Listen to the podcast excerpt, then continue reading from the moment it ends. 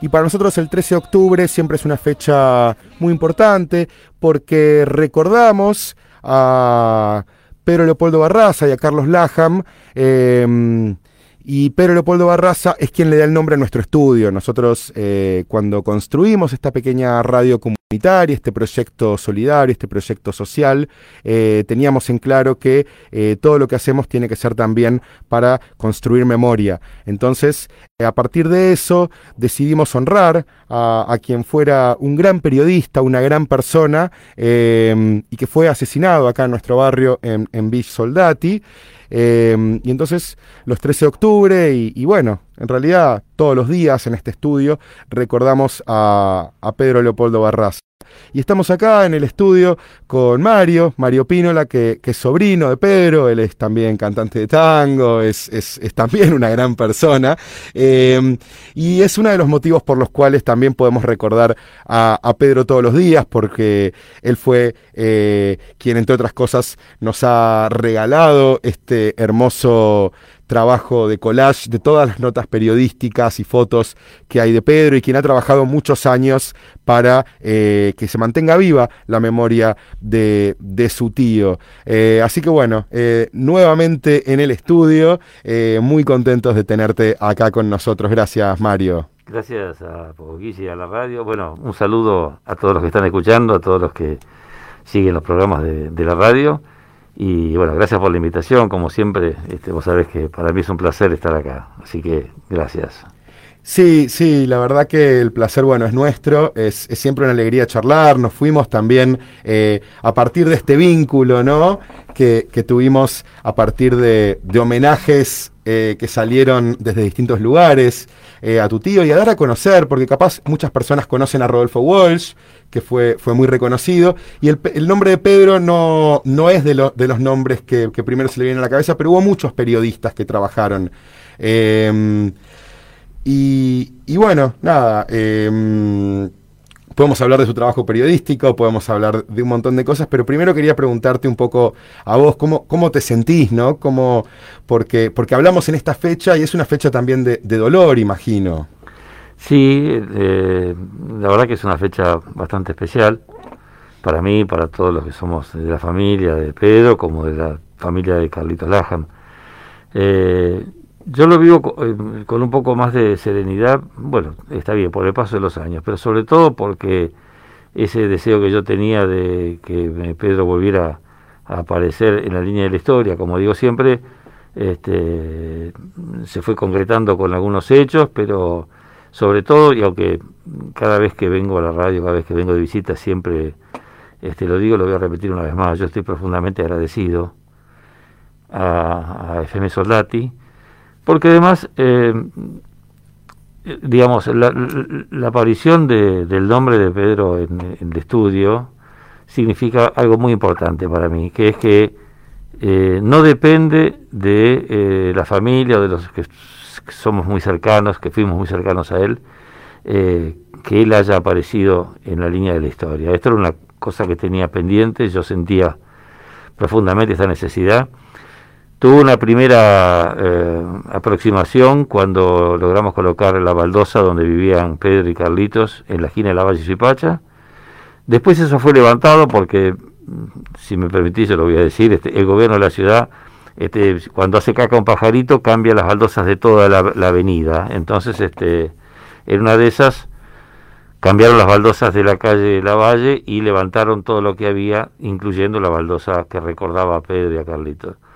Hubo una segunda colocación de la baldosa en la que, bueno, ya estuvimos todos juntos, con todo el hormiguero, este, que porque por más que quieran patear el hormiguero, volvemos las hormigas a estar ahí presentes, y entonces este, se hizo esa segunda colocación eh, cuando ya estuvo presente la radio también, donde eh, la radio transmitió en vivo desde la esquina de la Valle Suipacha la colocación de la segunda baldosa y toda la, agrupación política la agrupación política que acompaña el proyecto estuvo presente también, además de este, algunos otros personajes de la política muy queridos por nosotros, Eduardo Josami y muchos otros.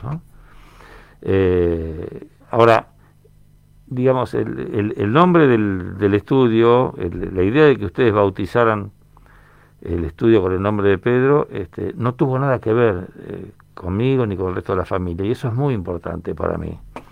Este, hay gente que a lo mejor entiende las cosas de otra manera, quiere eh, ser el protagonista de los hechos que van ocurriendo. Y la verdad que eh, muchas veces es una mala idea. ¿Por qué? Porque si desaparece la persona que empuja los proyectos, desaparece el fin que se estaba buscando. Entonces, el hecho de que ustedes hayan encontrado mm, por motu propio la existencia de Pedro y de Carlitos y bautizar el estudio con su nombre, para mí es muy importante por eso, porque ya dejó de depender de algún que otro loco que buscaba recordar la memoria, sino que ustedes lo pusieron en la historia y así seguirá y vendrán otros que sabrán quién fue el loco este maravilloso que fue Pedro Barraza. Claro, bueno, y, y, y, alguien que tiene mucho que ver con, con esto que comentás eh, es Matías Gallastey, que es eh, referente de nuestra organización y que también te quiere mucho y que está en comunicación telefónica, que te quería oh. saludar. ¿Cómo andan? Buenos días para todos y para todas. ¿Cómo estás tanto tiempo? Bien, Mario. La verdad que ayer los compañeros me, me hicieron llegar la invitación de, de participar del programa. No estoy en el hospital eh, trabajando, no no pude ir para allá, pero tenía muchas ganas de por lo de escucharte en realidad, más que más que decir cualquier cosa, ya escucharte un rato y, bueno, nada, esas cosas que, que contás tan lindas ya, ya nos cambian el día. Muchas gracias. La verdad que me emociona escucharte. También me gustaría escuchar, este, si fuera posible, eh, eh, a corto plazo, en alguna marcha, por ejemplo, a todos los demás compañeros y compañeras a quienes he conocido a lo largo de estos años en los que, bueno, en los que ustedes me han invitado al estudio y que he compartido con ustedes alguna marcha y, y con tanta calidez este, me, han invitado siempre, tanto acá, en la radio, como en la casa de Hipólito Yrigoyen y en otros lugares en los que hemos estado juntos. No, y además pensaba mm, bueno, que ya lo hemos charlado, ¿no? Pero creo que cada vez que, tenemos estos momentos lo, recordamos. Eh, bueno, si, si bien llegamos a, Pedro y a, y a Carlitos por por otros vericuetos de la historia, digamos, ¿no? Llegamos por por caminos que, bueno, como vos decías, no no no fueron a través de, de ustedes, de la familia, pero encontrarnos encontrarnos con, con ustedes, particularmente con vos, Mario, eh, nos hizo incorporar a, Pedro ya como a, nuestra cotidianidad. De hecho, a mí me pasa últimamente que lo nombro a Pedro, digamos, en, diferentes actividades o, o, sí, o, recorridos que hacemos y, ya lo nombro como diciendo eh, hay que conocerlo, digamos, es como ya me ofendo si alguien no lo conoce ya a esta altura, digamos. Eh, así que lo hemos incorporado de una manera que, nos hace vivir la, la memoria muy fuerte, porque a través de Pedro estamos recordando también una parte muy importante de nuestra historia, que, que bueno, por eso es que tanto la radio como otros otros espacios del hormiguero llevan nombres de, compañeros y de compañeras que eh, desaparecidos o, asesinados en nuestra historia eh, por razones políticas.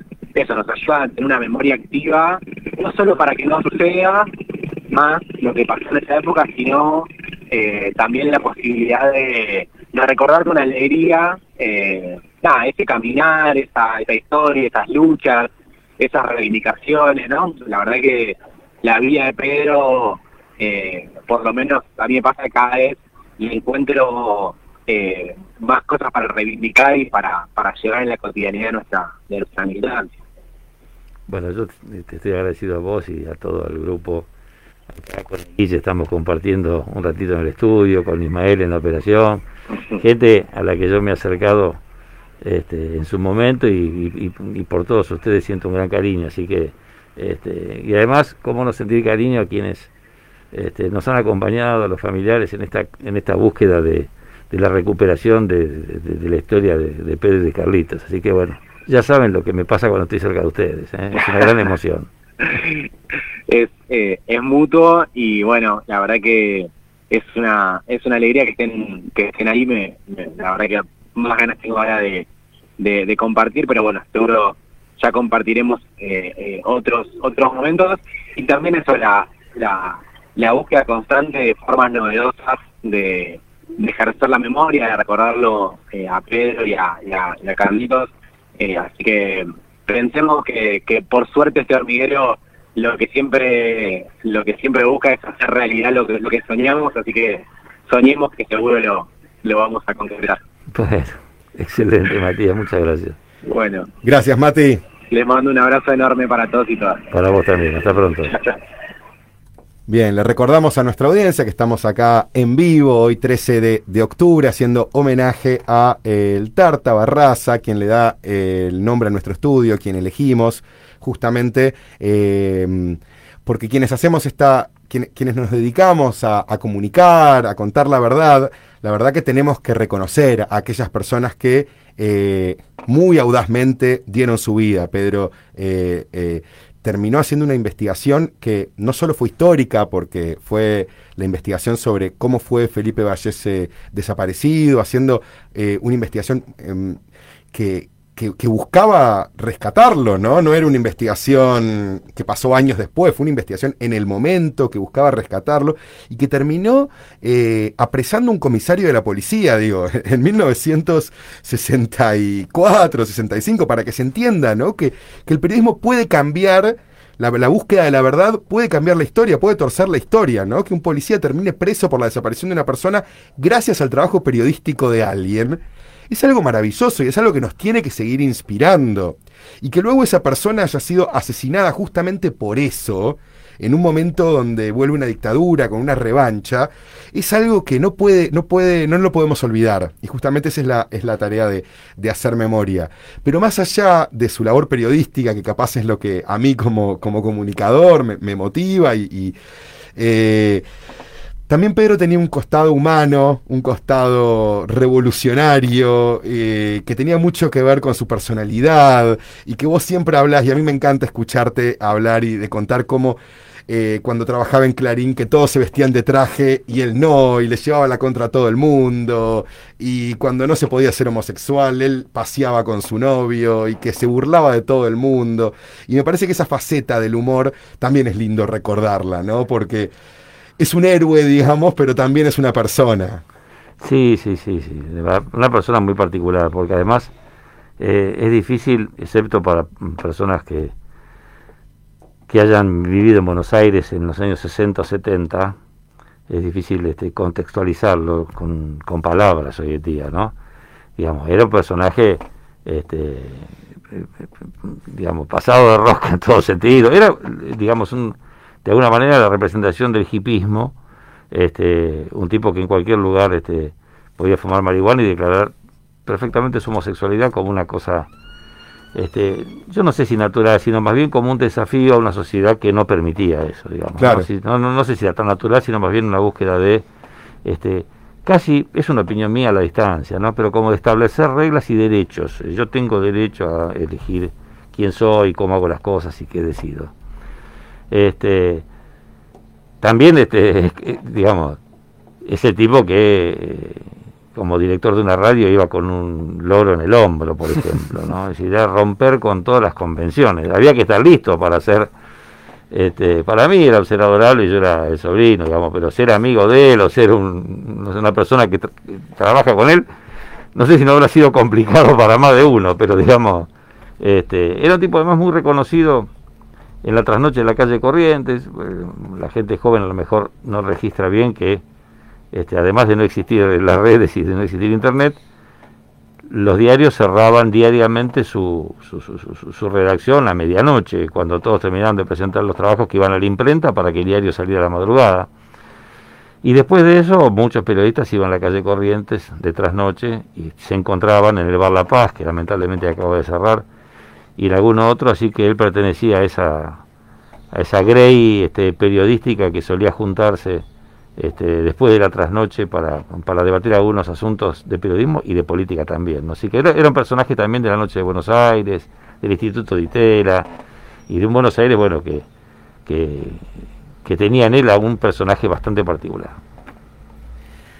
Bien, y, y bueno, la, verdad que nada, se, nos va a hacer corto, ¿no? No vamos a poder repasar absolutamente todo. Lo, lindo así fue el encuentro, que, seas además el, el primer invitado, me parece, este año, que no tuvimos invitados, que estuvimos haciendo el programa casi todos los días de forma remota. Eh, también es para mí importante, ¿no? Simbólico que familiares de quien le da el nombre al estudio sean los primeros, los primeros invitados. Em, pero bueno, el tiempo es tirano también, entonces no nos podemos extender, pero sí eh, capaz recomendar ¿no? a las personas que googleen, que busquen. Acá tenemos en, la mesa un, un, lindo libro, una linda investigación biográfica de quién fue Pedro Barraza y quién fue Carlos Laham, y está además compilada toda la investigación sobre Felipe Vallese. Y, también, bueno, eh, pueden encontrar eh, programas especiales que hemos hecho, si buscan en nuestra radio, eh, programa de más de una hora y media, donde estuvimos con tu hermano, charlando, hablando, y también en diciembre cuando descubrimos este, este hermoso collage que hiciste para conocer la historia. Entonces, no nos vamos a detener ahora en, todos los detalles y en toda la historia, pero sí capaz hacer alguna reflexión de la memoria, ¿no? Es algo que que siempre hablamos y también da para hablar muchos años, pero, pero durante muchos años hubo como una negación de lo que había pasado en Argentina, ¿no? Hubo un intento de, cerrar una etapa y, de conciliar o de olvidar.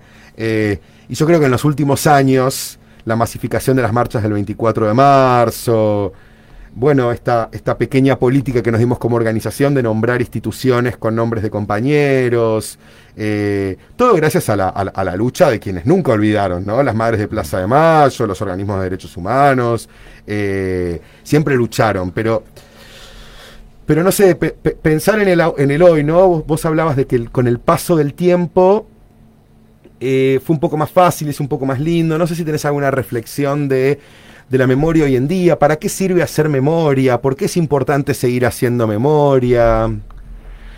Es casi, digamos, me, apuro con alguna respuesta que porque me sorprende la pregunta, pero es casi como en la, vida personal de cada, de cada uno de nosotros, si no recordáramos lo que pasó ayer, hace un año, hace diez, entre otras cosas y fundamentalmente, podríamos cometer los mismos errores. Entonces, entender lo que pasó en un país, eh, como por ejemplo lo, ayuda a entender el revisionismo histórico. Y no, hubo otras voces además de la de Bartolomé Mitre. este, hubo la Valle y hubo un Dorrego, y, así sigue la, lista de las cosas que, que van apareciendo con el revisionismo histórico. También en el pasado reciente, porque bueno, si uno tiene 20 este, años, el pasado reciente es, más, más reciente, cuando tenés 60, 70 los últimos 40 años son recientes, los últimos 50, 60 años son recientes. Y eso ayuda a que, eh, bueno, que no se cometan en la sociedad los mismos errores que se cometieron en el pasado, que tengamos una mirada más crítica, que estemos más preparados para ver lo que pasa día a día y no verlo 40 años más tarde. Entonces, este, un poco la memoria es eso, la memoria no es recordar el pasado, sino es también recordarla para que en el presente este, no nos sorprendan errores y no nos sorprendan hechos políticos como los que ocurrieron en el pasado. Bien, bueno, y también estamos eh, conectados con Federico Rizzo, que es en realidad el conductor de este programa, y me prestó el asiento, pero no, no, no está acá presente, pero sí eh, conectado. Y, quería, bueno, saludarte y, y hacerte una pregunta. Buen día, Mario, ¿cómo le va? ¿Qué tal, Fede? ¿Cómo te va? ¿Cómo estás? Muy bien, muy bien. Primero agradecerle por, por el tiempo, tomarse la molestia de venir a nuestro estudio, que, tengo entendido que ya ha visitado varias veces nuestro estudio. Y mi pregunta va en relación a eso. ¿Qué le ocurre eh, en su ser cuando entra un estudio que lleva el nombre de, Leopoldo el Tarta Barraza eh, y ve todas esas, imágenes ahí adentro? Es, eh, es siempre emocionante. Es siempre emocionante es siempre un, un hecho eh, importante para mí. Por eso, este, cada vez que hubo un evento, cada vez que hubo una convocatoria, siempre estuve, porque para mí es una situación que yo eh, no esperaba ver años atrás y que, y que la radio y el grupo y, todos los que hacen esto posible este, instalaron, armaron generaron y hoy yo puedo venir acá y ver que están las fotos de él y que está la memoria de él. Para mí es algo inesperado años atrás y, y tiene un efecto tremendo de, emoción para mí. Así que soy un agradecido permanente. Bien, bien, bien, bien. Y, y también en relación a los homenajes, le iba a preguntar, nuestro estudio lleva el nombre de, de Barraza y también, eh, bueno, se dio antes de la pandemia el tema de las baldosas de la memoria, o sea, son ya dos homenajes de, de, los tantos que, habrá tenido, pero bueno, de parte nuestra, la verdad que, que siempre es grato recordarlo y bueno, ¿qué, opina usted de, estos pequeños homenajes que, que tenemos siempre, ¿no? Para, para el Tarta Barraza. Eh, mira, eh, te, cuento una breve anécdota de, algo que ocurrió en, en, las casas del hormiguero de Hipólito Yrigoyen, en la cuadra que está Madres y que está la casa ahí en Hipólito Yrigoyen en el 1400. Eh, la primera vez que estuve ahí, eh, invitaron a hablar a un familiar de las cuatro personas que estaban homenajeando, este, y yo no pude hablar, es como si no hubiera estado, directamente no pude, y además soy una persona que hablo más de lo que debiera inclusive, no es que no, este, que es una persona muy retraída, sino todo lo contrario, estaba con este, mi hija y eh, eh, tenía una emoción de tal magnitud que no pude levantar la mano y decir aquí estoy. Recién terminado el acto, más o menos me pude recomponer y hablé con, la gente que me había invitado y ahí este, me di a conocer y, arrancó este, la cosa, pero este, fue de tal magnitud la emoción que, que sentí que no, no, no pude participar. Así que, este, digamos, estoy acostumbrado ya a que cada tanto me den estos este, sacudones emocionales, este, toda la gente del hormiguero, tanto en la radio como en los otros espacios. Este, lo que hace, bueno, aunque me reitere, lo voy a volver a decir, ¿no? que, mi agradecimiento sea permanente y, este, y, por siempre. ¿no? A eso hay que sumar algo que quisiera mencionar brevemente, que es que la búsqueda de cuestiones relacionadas con la memoria de Pedro me llevó a, a conocer a la otra parte de la vida de Pedro, que fue este, Carlitos Laham, y que en su momento, por razones largas de explicar, pero comprensibles, este, no tuvimos conexión y que con el tiempo este, nos pudimos juntar y hoy este, nosotros tenemos con la familia de Carlitos un vínculo este, muchísimo afecto. Eh, todo está un poco mezclado porque cuando hizo los trabajos de investigación sobre Vallese, el jefe de reacción era Horacio Echelbaum, este, y hoy nosotros tenemos un vínculo con Carlitos Echelbaum, que es este, junto con Virginia Laham, este, son el vínculo que tuvimos nosotros con Carlitos Laham. Así como lo cuento es un poco embrollado, pero quiero decir que terminamos siendo una familia mucho más grande, la de Pedro con la de Carlitos Laham, cuando antes en realidad no nos conocíamos. Nos une el dolor, pero nos une también la alegría de que ellos hayan aparecido otra vez a la luz pública después de muchos años de oscuridad. Así que bueno, siempre agradecido porque esto ha sido este, algo muy emocionante para todos. Sí, yo te escuchaba hablar, ¿no? De, a partir de la pregunta de Fede, ¿no? ¿Qué significan para vos los homenajes? Y, hay muchos homenajes que se hacen, ¿no? Siempre el 8 de diciembre eh, se hace el homenaje de, la, de Azucena Villaflor y, y, las personas que estuvieron en la iglesia de la Santa Cruz, eh, y se hace un festival con música y se recuerdan. Eh, ni hablar el 24 de marzo, el Día de los Derechos Humanos también en diciembre. Y son importantes los homenajes, porque, porque si no, es importante recordar la memoria, pero, pero también es importante sentir la memoria y estar con las personas que, que lo vivieron y con los compañeros. Hablar con Carlos Eichelbaum, que fue compañero de militancia de, de Barraza. Eh, te permite sentir la historia también, ¿no? Y es importante sensibilizarse eh, y vincularlo. Y, y, me parece eso, que, los homenajes son importantes, ¿no? Sí, sí, sí, sí, sí. Y además la aparición de los, homenajes de lugar a que, por ejemplo, este, yo pudiera conocer eh, quién yo, lo, yo lo conocía a Carlitos Lajan, pero superficialmente, lo vi cinco, seis, siete veces. Claro. Y a partir de todo esto, que su hermana me cuente mucho más de quién era Carlito. Entonces entender Este, que Pedro, que era mi tío, estaba en pareja con alguien más que se llamaba fulano, sino que era una persona con su historia, con sus deseos, con, con sus sueños.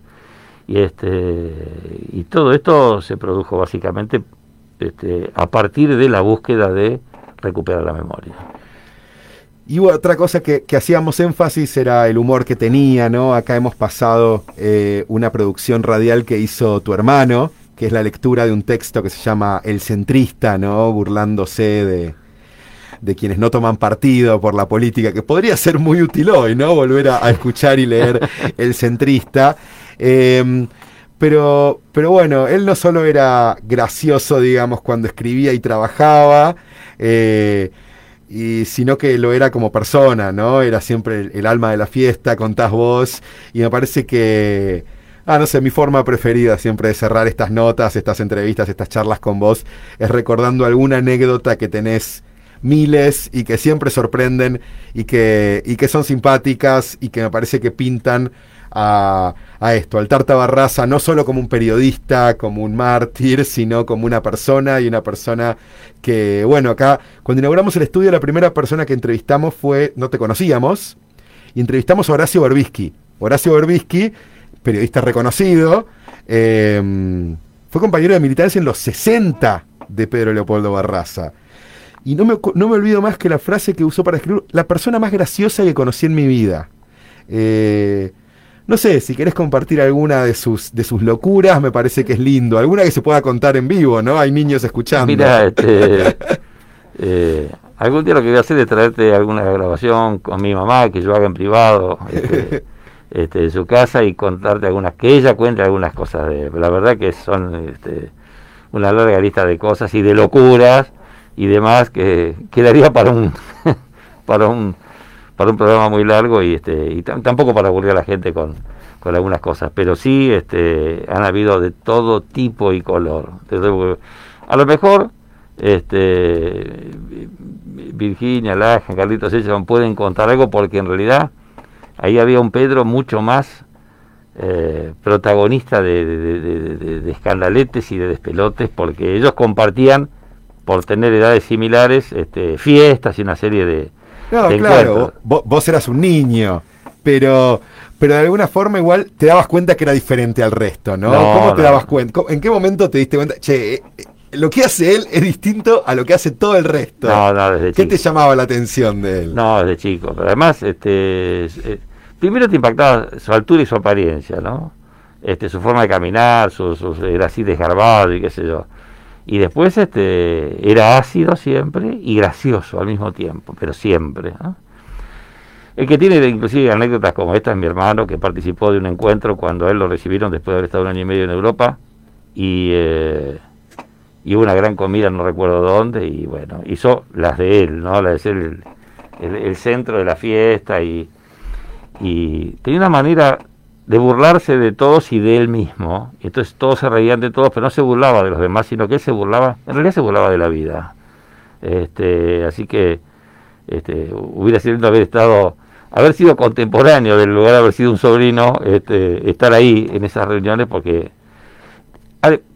de, vuelta para contextualizar, en, en, el mundo Clarín, por ejemplo, entrar al, al diario y le dejó central, ponerse vestido con túnicas de batí, con un morral y qué sé yo, en los años 70, ponerse a conversar con el busto de Roberto Noble, no era, digamos, este, muy común en esos ámbitos. No, claro. Y ese era el estilo, entrar en sandalias, eh, así, desgarbado y qué sé yo, vestido con blusas de colores, en un momento en el que todos iban de riguroso traje, y ponerse a conversar este, con el busto de Noble y decirle que eran todos mentirosos y alcahuetes, que, bueno, este, había que estar. Yo voy a contar una preferida mía, que está acá en el libro de investigación de, Pablo Weisberg, eh, que como decía, ¿no? es una compilación de, la investigación sobre Felipe Vallese, pero también es una investigación propia que hace Pablo Weisberg hablando con conocidos. Y, y me parece muy revolucionaria, ¿no? Que una mezcla de humor y de cómo hacía política, que iba a las reuniones políticas y se presentaba inventando una organización que hoy existe en honor a, ese. Y él se presentaba y decía, hola, ¿qué tal? Vengo en representación de putos peronistas. Esa organización no existía, pero la estaba formando, estaba, estaba eh, imponiendo una política a partir de, del humor y dejaba a todo el mundo boquiabierto y claro, generaba respeto para algo que en ese momento no se respetaba. Entonces, hoy que está aprobado el matrimonio igualitario, no parece que llama la atención, pero en ese momento era muy disruptivo y entonces inventar el nombre de una organización, decir, hola, ¿qué tal? Vengo en representación de putos peronistas. Ah, mirá. Y, bueno, no sé, ese es algo que a mí me parece que, a quienes nos gusta la política no nos imaginaríamos nunca haciendo eso. Llegás a una reunión y, y uno trata de ser respetuoso. bueno, él pateaba el tablero. No, imagínate decir eso en los 60. Claro. No, no, no. Bien, eh, la verdad que ha sido muy ameno volver a verte, no te veía desde diciembre. Eh, para quienes te escuchan por primera vez, seguramente eh, conozcan un poco más la historia de alguien que también es la historia de nuestro barrio, porque pasó por nuestro barrio y justamente por eso es que hoy vive en nuestro barrio a través de todos los programas que hacemos, ya sean de fútbol, de hip hop o de noticias. Así que te dejo agregar algo para, para cerrar este, esta linda charla. Eh, no, no, tengo más nada para agregar, ya lo he dicho todo, todo lo que lo que deseo decirles este, cuando estoy acá, que es este, mi agradecimiento infinito por haber creado este espacio con el, con el nombre de Pedro. Así que todo mi corazón siempre he puesto acá, acá en Fátima, en Soldati. Y yo te repito lo que siempre te digo, no nos tenés que agradecer a nosotros, sino que la verdad que ha sido un placer conocerte y, bueno, y caminar juntos, ¿no? Porque siempre eh, a partir de esto de, este, de estos homenajes que hemos empezado a idear para mantener viva la, la memoria y también para inspirarnos, ¿no? Eh, inspira, llegar a un estudio y decir, che, ojo con este micrófono que se puede usar para grandes cosas y que puede tener grandes peligros, ¿no? Eh, pero hemos construido una amistad y la verdad que es, es, es, el agradecimiento es nuestro para vos y para apoyar y para seguir inspirando a que, a que sigamos haciendo estas cosas. Bueno, muchísimas gracias.